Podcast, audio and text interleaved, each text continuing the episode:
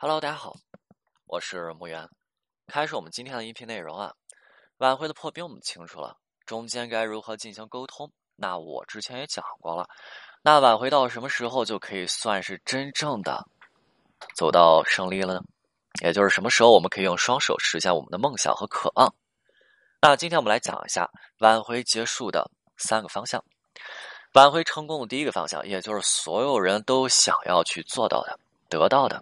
也就是高位挽回成功，高位挽回成功的结果是对方提出复合，但是高位挽回成功当中有这么一种啊，就是对方虽然没有直接说出复合这两个字，但是对方话里话外的意思，全都是想要跟你复合，而这个时候是答应呢，还是答应呢，还是答应呢？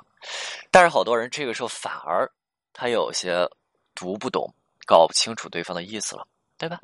就像有这么一位男生啊，他挽回自己的女朋友，女生现在啊做到什么程度？案子啊，女生现在主动邀约男生，但是男生这个时候自己还有点担心啊。这个时候他会想：哎呦，如果答应了，会不会显得自己有点跪舔？这个挽回的时候啊，你注意，对方都邀约你了，那你而且你是自己也想挽回的，那这个时候是没有必要去考虑拒绝这个问题的，除非你确实说时间上不太合适，那你就跟对方好好的说一下。两个人换一个时间，那两个人见面之后啊，吃完饭，男生和女生两个人就一起去男生的家里坐了一会儿。本来男生家里是放着和女生的合影的，因为分手了嘛，那这个合影、这个照片就收起来了。然后两个人今天去去了之后，女生就发现说：“哎，合影没了。”没了以后，这个时候女生就问男生了，说：“呃，之前咱俩那合影，你你是扔了吗？啊，你是扔了吗？”这个时候。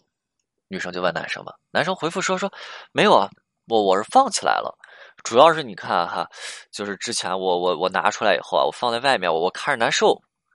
男生这个回答是没有问题的啊，然后这个时候女生就又说了，女生说了这么一句话很有意思，大家听一下。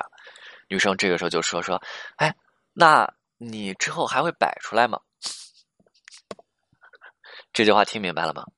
分手之后收起来。是因为内心难受，这是男生的感受。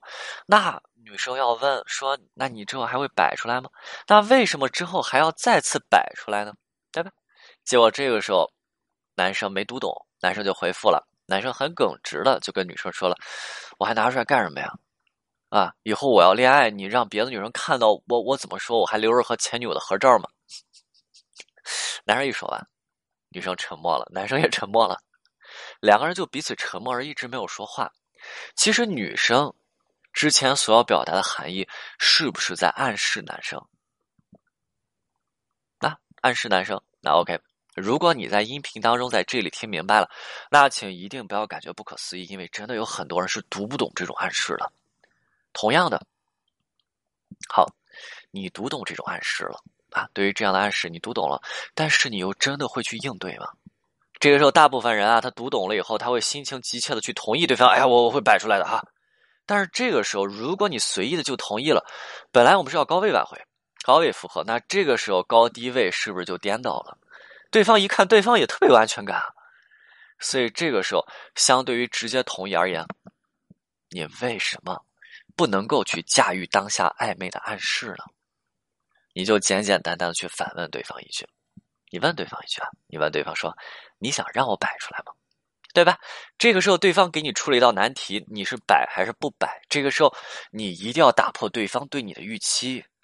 这个时候，你去问对方：“哎，你是想让我摆还是不想让我摆？”你让对方跟着你的节奏走，只要对方说想好，那就是你在带领着对方。这个时候，你去拿出相框来就行了。然后，两人之间的关系完全可以水到渠成。这个明白了吗？这个就是第一类。对方提出复合，当然，对方提出复合的时候有明示，也有暗示。无论是明示还是暗示，明示简单一点，暗示你得看明白啊。暗示看明白的时候，对不对？这个时候你还要去带领对方，你别暗示来的时候完全反应不过来，结果浪费了机会。这是第一种，第一类。那还有其余两种，其余两类嘛，分别是两个人不约而同，也就是两个人现在能够一起吃吃喝喝、玩玩、聊天、说话、邀约，呃，没有说。直接性的表达我们重新在一起，但是两个人之间的关系是不是重新在一起了？完全是没有提，但是两个人慢慢的不约而同在一起了啊，这是第二类。第三种呢，对方需要台阶儿，甚至说我们复合吧，这句话需要我们去提。